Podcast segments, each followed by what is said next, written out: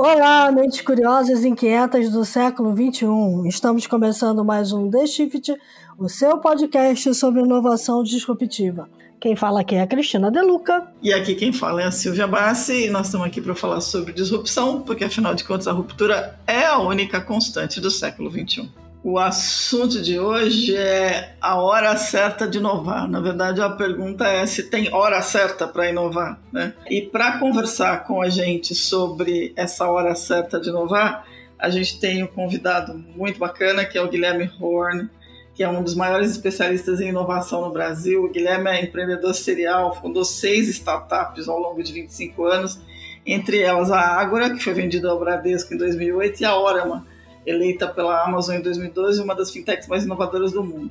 o Guilherme foi investidor anjo em mais de 50 startups, é foi membro do conselho de várias organizações, entre elas a Associação Brasileira de Fintechs, a Associação Anjos do Brasil, a Câmara de Comércio Brasil-Israel. Foi diretor executivo de inovação da Accenture para a América Latina entre 2014 e 2019 e de lá ele saiu para assumir uma cadeira no Conselho de Administração do Banco do Brasil. Atualmente, o Guilherme é diretor executivo do Banco BV. Ele tem mestrado pela PUC do Rio de Janeiro, doutorado pela UMSA, especialização pelo MIT, é professor global da Singularity University e pegou esse caminhão de experiência e converteu num livro que ele está lançando, que está sendo lançado essa semana, que se chama O Mindset da Inovação, a jornada do sucesso para potencializar o crescimento da sua empresa. Como a gente aqui na The Shift fala o tempo todo disso, né? Que precisa correr, precisa inovar, uh, nada melhor do que conversar sobre o livro e sobre a experiência do Guilherme com o próprio. Né? Então, Guilherme,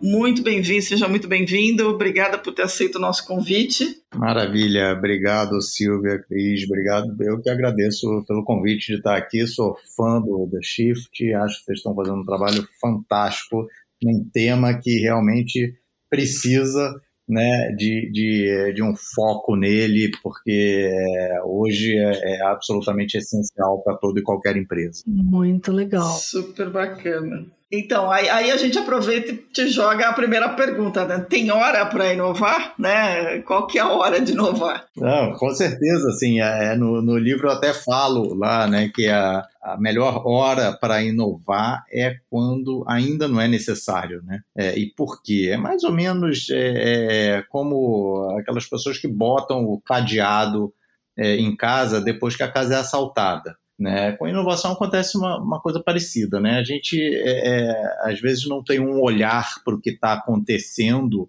é, no mercado, a gente fica meio cego, né? as empresas ficam cegas ao que está acontecendo no mercado, e quando vem um concorrente e faz alguma coisa né, que mexe né, com, com, com, o nosso mercado, com os nossos clientes, com a nossa receita, ou quando vem um novo entrante de fora né, e faz uma disrupção, então, aí que as empresas resolvem se mexer. Né? Então, as empresas normalmente tendem a reagir. É, e, e, a melhor hora para inovar é justamente quando ninguém ainda fez nada, né? Os concorrentes não inovaram, não apareceu um novo entrante no mercado. Esse é o melhor momento, né? Porque aí sim você vai conseguir liderar esse movimento, você vai conseguir ser pra, protagonista nessa história, né? O melhor, o melhor, então, você sair quebrando, quebrando a sua própria regra do que outra pessoa atacar a sua regra, é isso? Exatamente, exatamente. Porque é muito comum, né? Quando você leva uma ideia é, para uma grande organização, para uma empresa tradicional, a, a pergunta mais imediata, assim, a pergunta mais frequente é: mas quem já fez isso? Quem no nosso mercado está fazendo isso? Uhum. E aí, se a resposta é ninguém, é, normalmente o projeto é arquivado. Fala, ah, então quando, quando tiver alguém fazendo né, do, do, do, mesmo peso que nós, é, aí você traz de volta, porque aí essa ideia realmente provavelmente faz sentido. Você sabe que eu já pedi demissão de uma empresa por causa dessa resposta, né? É mesmo? Pois é. Pedi uma lata. Falei, gente, como assim? Não vai inovar? Então tá, então, então vai, vou fazer em outro lugar. É, porque essa é a mentalidade do follower, né? De quem vai estar sempre seguindo, né? E só que hoje né, na era digital, está diminuindo o espaço das empresas que são followers, né? Porque o consumidor mudou. O consumidor é um consumidor muito volátil hoje. Ele, ele muda de provedor de serviços com muita facilidade. Né? Ele vai migrando para aquele que está oferecendo o melhor serviço. As vantagens competitivas elas não são mais tão sustentáveis quanto eram no passado, né? Agora você é o líder nesse momento, daqui a pouco é, é um outro, é outro, e, e você tem que né, tentar ir criando né, é, vantagens, novas vantagens competitivas para se manter nessa liderança. Então, assim, é um outro mercado completamente diferente. Não dá para ficar esperando mais. É bom, é, isso é pura verdade, né? Eu fui fazer em outro lugar e deu certo. Mas é, fiquei muito chateada quando eu vi essa resposta do líder. Né? Eu acho que faltava para o líder uma coisa que você fala no seu livro, que é o mindset de inovação. Como é que você é, define é, esse pensamento inovador? Né? Então, é, o mindset ele é tão importante porque é justamente por conta dessa constância que a empresa tem que ter né, na inovação. Não adianta mais você lançar um produto altamente inovador, é, e daqui a seis meses vai lá e lança um outro, e daqui a um ano vai lá e lança outro. Isso não se sustenta mais, né, num mercado tão é, volátil e rápido né, como é o atual. Você precisa criar uma máquina de inovação, né, um motor que esteja ligado o tempo todo, inovando tanto fazendo é, grandes inovações quanto pequenas inovações, né, melhorando a experiência do seu usuário o tempo todo. E isso você só consegue através de uma cultura inovadora. Você não consegue fazer é, isso só com, por exemplo, uma área de inovação, uma área, um lab, né, um departamento cuidando disso. Você tem que ter todas as pessoas da organização envolvidas nisso inclusive as pessoas né, que não são da área de negócio especificamente, que não são de tecnologia, as pessoas que são das chamadas áreas de apoio, né, o jurídico, o compliance, o RH, é, todas essas áreas têm que estar imbuídas né, dessa é, necessidade é, de inovar o tempo todo. E isso né, é, é, a cultura inovadora.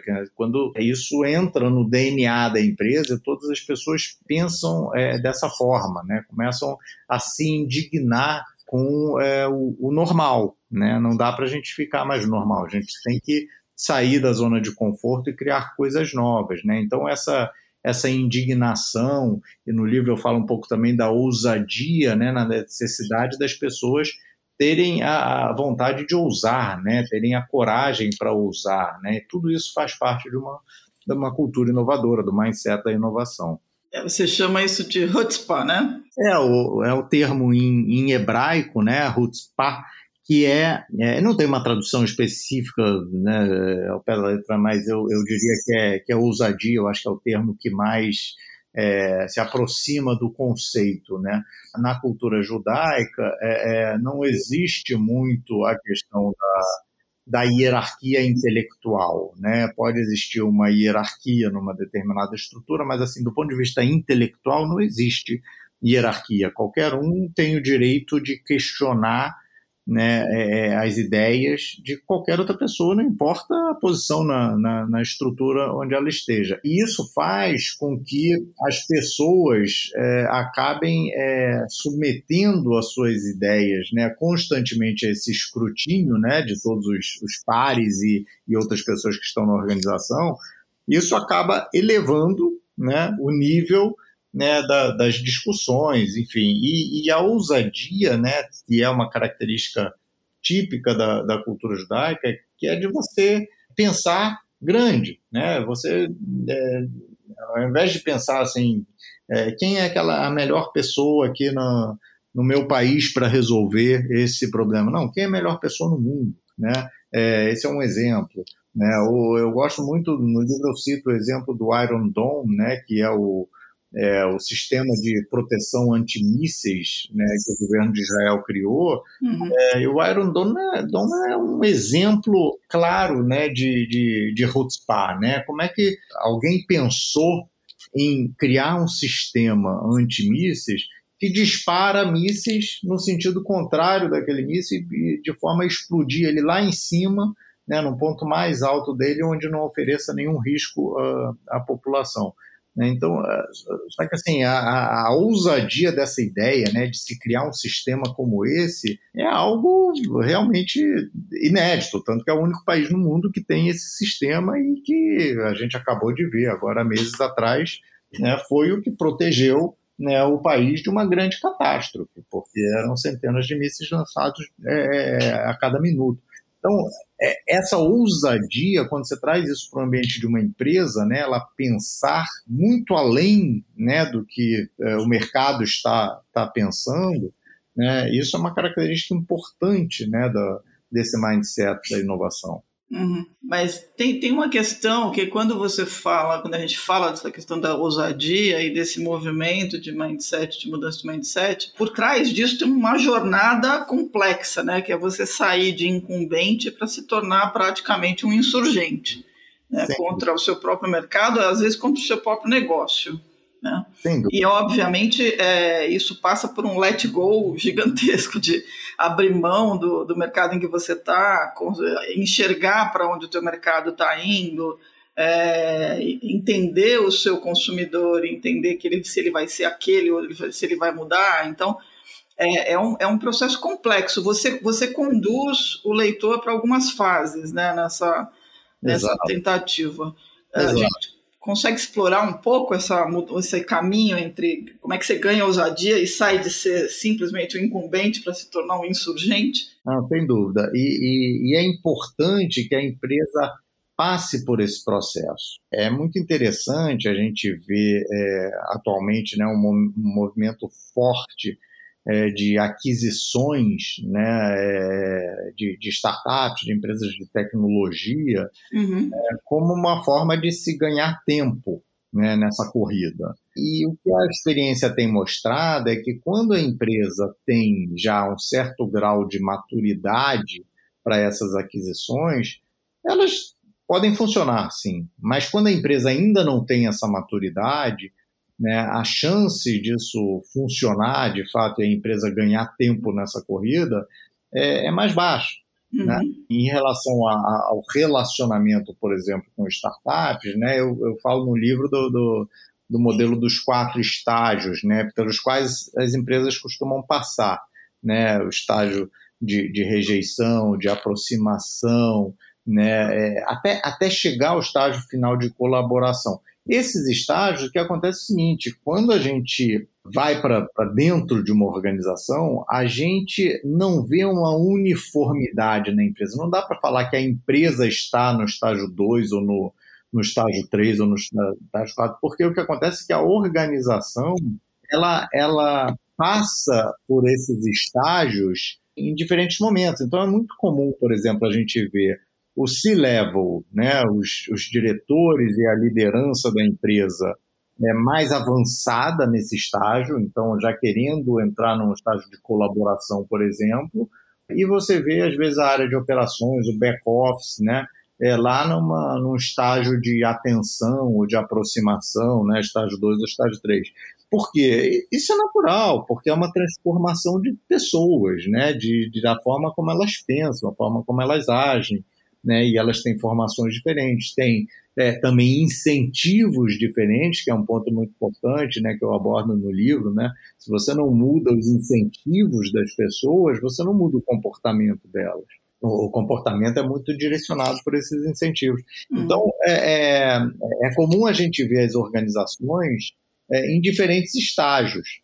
Né? E aí, quando uh, uma grande empresa vai faz uma aquisição de uma startup né? e, e, e coloca essas pessoas para dentro, e, e, as áreas que vão se relacionar com ela ainda estão num estágio inicial nessa jornada, é, a chance de, da empresa não usufruir de toda a tecnologia que ela está comprando é muito grande. Né? Então, é importante passar por esse, esse processo todo, é muito importante. Ou seja, você compra, você até pode comprar a inovação por meio de uma startup, mas você não compra o pensamento inovador dentro da empresa inteira. Né? Exatamente, exatamente. É, é por isso que muita gente diz que promover a inovação tem que começar nos bastidores, né? Por mais que você olhe para o mercado, enxergue o mercado, saiba a necessidade que você tem e procure inovar para resolver um problema, é, você precisa trabalhar o bastidor, né? Antes de qualquer coisa. É, tem uma, uma coisa muito interessante, quando, quando eu comecei lá a Orama, né, é, a gente passou um ano, um ano e dois meses mais ou menos, construindo os processos da empresa, construindo os sistemas de back-office da empresa. Uhum. Né? Só depois disso que a gente foi para o front-office, foi para o aplicativo, foi para o front-end mesmo, né? que é o que o usuário ia ter o contato. Né? Por quê? Porque o, o, o mindset de inovação né, é, ele, ele constrói as empresas dessa forma, né? ele constrói é, é de dentro para fora. E aí, quando você vai ver, é muito curioso, quando você vai ver é, grandes empresas que é, se veem diante da ameaça de concorrentes e resolvem ir para o mundo digital, a primeira coisa que elas fazem é o contrário, é construir o aplicativo, né? construir o canal. Uhum. Né? E, e, e isso cria assim uma distância muito grande entre dois tipos de ação que são uma é você ir para o mundo digital e outra é você se tornar um player digital, você ser digital. São duas coisas muito diferentes. Né? Então, o que a gente viu agora na pandemia é muito é, as empresas indo para o mundo digital, criando um aplicativo, criando um, um canal de delivery, uma operação é, voltada para o mundo digital. Mas isso não significa que ela se tornou digital. Né? O modelo de negócio continua lá o mesmo, nada mudou. Né? Então, a gente viu isso muito acontecer na, na pandemia. Muito bacana. É, tem, tem uma questão que todo mundo, quando pensa em inovação, vem na mente, que é, é como ter ideias, né? É, todo mundo acha que inovar é ter um, muitas ideias que vão dar certo. E a maior parte das ideias dá errado. Como é, é como é que a gente olha para esse cenário, né? Porque assim, eu não posso é, restringir ter ideias, mas eu tenho que ter um caminho para ver qual é aquela que vai ser positiva, né? Então, aí tem uma coisa muito importante que é o seguinte: para um processo de inovação, é, é mais importante uma ideia que possa ser testada e validada, mesmo que seja uma ideia mediana, que não tenha nada de tão inovador ali, é melhor uma ideia assim do que uma ideia é, é, é completamente fora da caixa, altamente inovadora, disruptiva e tal, mas que tem uma dificuldade muito grande dela ser validada, porque o, a, máquina de inovação né, que, o, que a empresa tem que criar ela depende muito do funil, ela depende de uma quantidade muito grande de ideias entrando ali né, é, é para uma dar certo. Uhum. Né? Porque esse funil é cruel mesmo. Né? A, a maior parte das, das, das, ideias que são testadas elas estão erradas. Né? E, e, ter esse mindset de tolerar essas falhas né, é muito importante. Né? Isso faz parte desse processo. Mas é, é, é, é importante a empresa entender que, que, é melhor uma ideia mediana que possa ser é, testada e validada do que uma ideia fantástica né, que dificilmente vai ser testada e validada. É, esse é um ponto. Você, você come... Eu vou dar um spoiler aqui, mas tem o último capítulo aqui, digamos assim, do livro. É, você fala que inovação é sobre execução, né? É, e vai um pouco nessa linha, né? Você precisa fazer, né? Não basta só ficar com o discurso de vamos inovar e bota um, um sofá vermelho no meio da, da sala Exato. de entrada lá da empresa, uma mesa de pebolim. É, porque assim, é, é, é muito comum a gente ver é, nos mercados mais maduros, por exemplo, de startups, a gente vê dezenas de startups fazendo exatamente a mesma coisa. Exatamente a mesma coisa. E, e, lá na frente vai ter uma ou duas que vão sobrar. Né? Então, assim, a ideia é a mesma ali para todas, né? só que elas vão executar de forma diferente. Então, o que tem valor, no fundo, é a execução. Uhum. Quando a gente olha para mercados maduros, né, a gente vê isso muito claramente. Né? A, a quantidade de empresas fazendo exatamente a mesma coisa é grande. Uhum. Né? É, com ideias é, muito legais, né, muito inovadoras, mas poucas vão de fato ser bem-sucedidas. Tem uma questão também, é, dentro do teu livro tem um capítulo que você fala da coisa do desaprender, né? E para mim, a, a, acho que o ponto principal quando as empresas se confrontam com a necessidade de inovar e de, de, de, se, de se, transformar digitalmente, né? É, elas tendem a achar que precisam aprender, quando, na minha opinião, ela precisa mais desaprender do que aprender, porque você tá, você tem que quebrar um monte de moldes e um monte de coisas. É, o que, que, é mais importante desaprender? É, é muito comum na, na, na, nas empresas, né, principalmente líderes de mercado, né, é, elas pensarem sempre na solução existente. Né? Então, eu, eu, gosto muito do exemplo do controle remoto, né, que todo mundo tem em casa lá da sua televisão. Né? Olha quantos botões tem no controle remoto. Né? É, e olha quantos você usa de fato né? poucos, né? dois, três. Né? Agora, é, todo mundo sabe disso, todo mundo sabe disso, mas por que, que né, as grandes empresas do setor continuam com aqueles controles remotos enormes, né, com cheios de botões complicados, você não enxerga no escuro, né, você tem que decorar onde está a posição de cada botão. É, olha para o controle da Apple, né, do Apple TV, né, olha que coisa simples, né? Por que, que ninguém consegue né, é, é, é, mudar isso? Né? Pela dificuldade de desaprender. Os líderes têm, têm uma grande dificuldade de, de desaprender e os maiores especialistas nos produtos têm uma grande dificuldade de desaprender, porque é uma sensação ruim, né? Você achar que tudo aquilo que você sabe né, tá na hora de botar aquilo um pouquinho de lado e, e reaprender. Né? Então, assim, eu diria que o, que o desaprender é, é, é parar de pensar na solução que existe hoje uhum. é, e, e, pensar no problema que originou aquela solução. Tá. Né? No caso do controle remoto, né, vamos pensar o que, que o usuário que está ali a dois, três metros da televisão ele quer fazer, né? Quais são as operações que ele quer fazer ali? O que é mais importante para ele, né? Como é que então, é, o desaprender é um pouco isso, né? Parar de pensar na solução que existe hoje, como eu melhoro essa solução, apaga isso e pensa qual é o problema que eu quero resolver né, e qual é a melhor forma de resolver esse problema. É, o, que não significa que tudo que você conhecia do seu mercado está errado, mas você precisa não. ajustar o ângulo, né? Exatamente. É, é, virar o prisma, olhar de uma outra, de uma outra perspectiva. É. Não, até, até porque, se você pensar numa empresa incumbente, o, o grau de aprendizado que ela tem e a quantidade de consumidores que ela detém é a grande vantagem dela, teoricamente, em cima de uma startup. Né? Exato. É, ela tem a base para reaprender ou para desaprender. Né? Exatamente. É, e tem os clientes, tem o dinheiro, tem, ela tem o legado, tem, mas o lance do legado é que você tem que largar, né? Agora, é complicado, né, Guilherme? Como é que, como é que você consegue? Porque eu sinto que as empresas têm essa, esse tem, tem um, o problema do legado ele está sempre ali, né? Feito um papagaio de pirata, né? Feito um fantasma no ombro do CEO, né?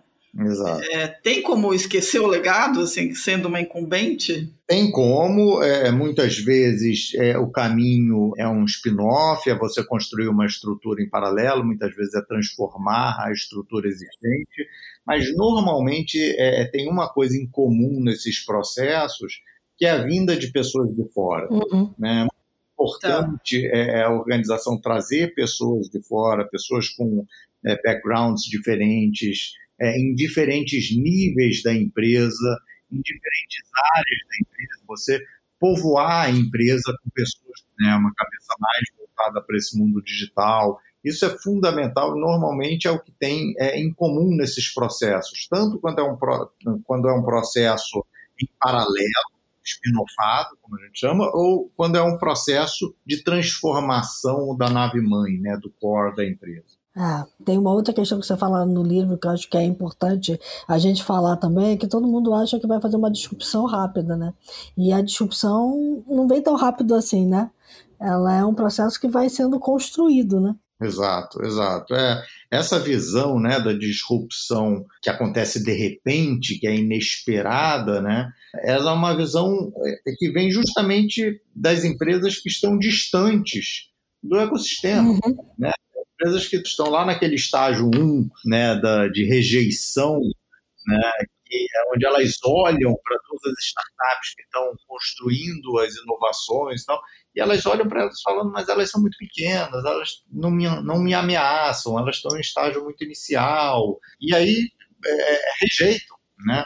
É, e aí até que, de repente, uma delas começa a ficar grande, começa a ganhar mercado, e aí a, a sensação que, que os incumbentes têm, que os líderes do mercado têm, é de que isso aconteceu de repente. Mas não, às vezes a gente está lá há 10 anos, há 15 anos, né? E nunca, ninguém olhou, ninguém fez uma reunião com eles, ninguém entendeu o que, que era a visão deles.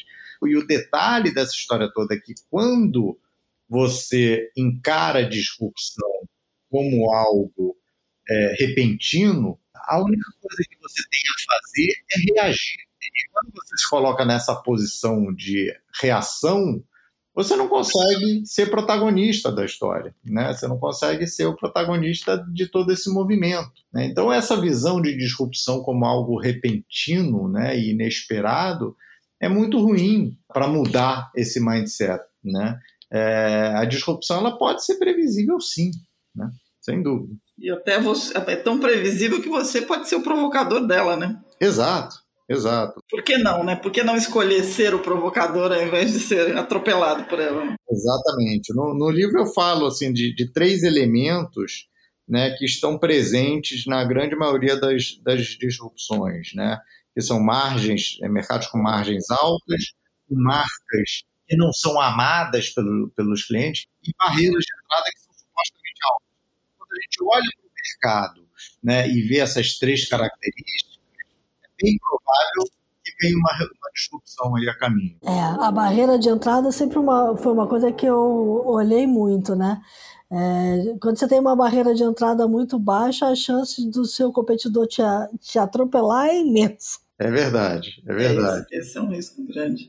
É. Muito bom. Guilherme, você tinha contado para a gente, antes da gente gravar, tinha, tinha, conversado com você, que você levou cinco anos para fazer o livro, é isso? Mais ou menos isso. Né? É, é, é foi um período que eu é, é, participei de muitos projetos pela, pela Accenture de consultoria em transformação digital e inovação dentro de grandes empresas. Então, ali eu pude é, mesclar muito o conhecimento e a experiência como empreendedor, como investidor, né, conselheiro, com a, experiência de consultor, né? Uhum. É, e, e, daí surgiu o livro, né? Que é um, é um mix dessas experiências todas. Tá. Comentei isso porque eu queria te perguntar para a gente fechar o, a conversa que nós estamos chegando perto do, do nosso tempo, que é comparando com quando você teve a ideia para agora, né? Qual é no, no, no teu ponto de vista a a mudança mais importante ou a disrupção mais importante? A grande mudança que aconteceu nesse período foi a, a pandemia, né, que forçou tantas empresas né, a irem para o mundo digital, né, é, acelerou, não sei quantos anos, mas certamente em alguns anos, todo esse processo de digitalização do consumidor e corroborou muito do que está no livro, né, que é essa questão da, das empresas não terem opção mais. Né, inovação não é algo que talvez a gente vai discutir no ano que vem como é que a gente se torna mais inovador. É, não vai ter mais tempo para isso, né? Talvez seu, seu, seus concorrentes já tenham te atropelado. Então, é, não é mais uma opção. Inovação não é mais opção. É algo obrigatório, é questão de sobrevivência para toda e qualquer empresa. Tem uma, tem uma questão que eu queria falar também para fechar, é que você está atuando no mercado onde a inovação está sendo forçada pelo regulador. Né? Vem aí o Open Bank, vem aí o Open Finance, e aí como é que uma empresa do teu ramo é, olha para a inovação e tenta se diferenciar das outras do mercado? Esse é um excelente ponto, Cris, porque muitos bancos não estavam preparados para isso. No nosso caso aqui no BV, a estratégia de Open Finance ela começou em 2017, então assim ela já estava bem madura quando veio a regulamentação e a regulamentação ajudou muito né, é, a reforçar essa estratégia. Mas tem muito banco que não estava preparado para isso, que não, assim, não, não, não estava é, mesmo acreditando né, que isso pudesse chegar aqui no Brasil.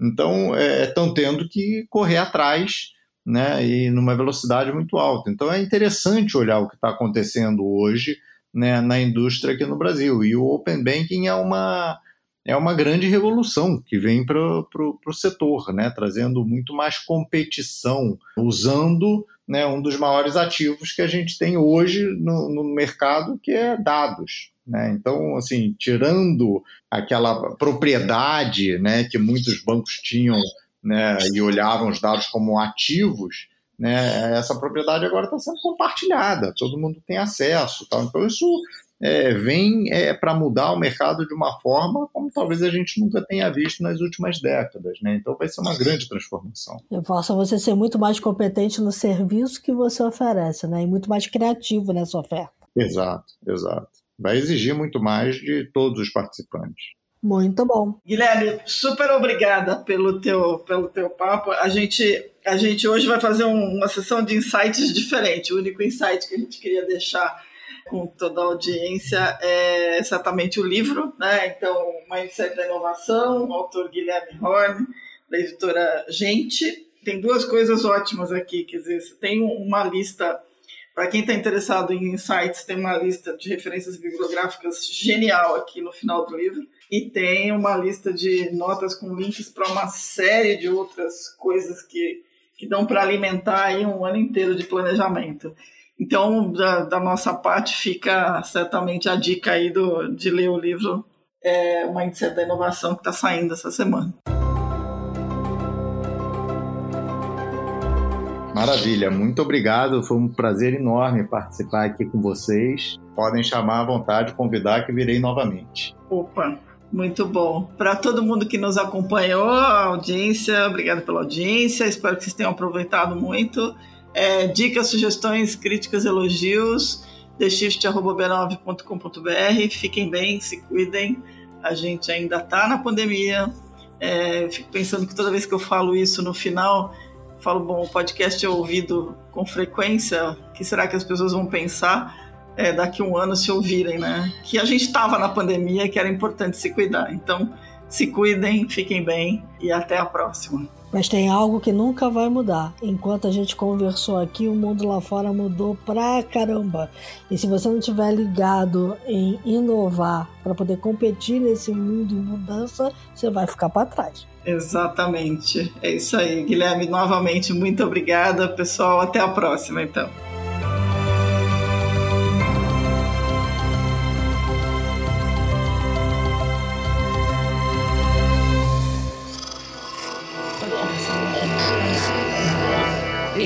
Podcast é, é apresentado por b9.com.br.